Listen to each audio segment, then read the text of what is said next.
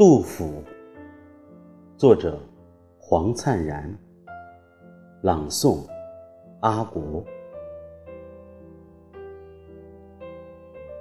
他多么渺小，相对于他的诗歌，他的生平捉襟见肘，像他的生活，只给我们留下一个褴褛的形象。叫无忧者发愁，叫痛苦者坚强。上天要他高尚，所以让他平凡。他的日子像白米，美丽都是艰难。汉语的灵魂要寻找适当的载体，这个流亡者正是他。安稳的家园，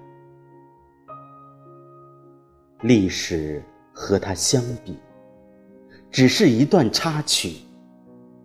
战争若知道他，定会停止干戈；痛苦也要在他身上寻找深度。上天赋予他不起眼的躯壳，装着山川。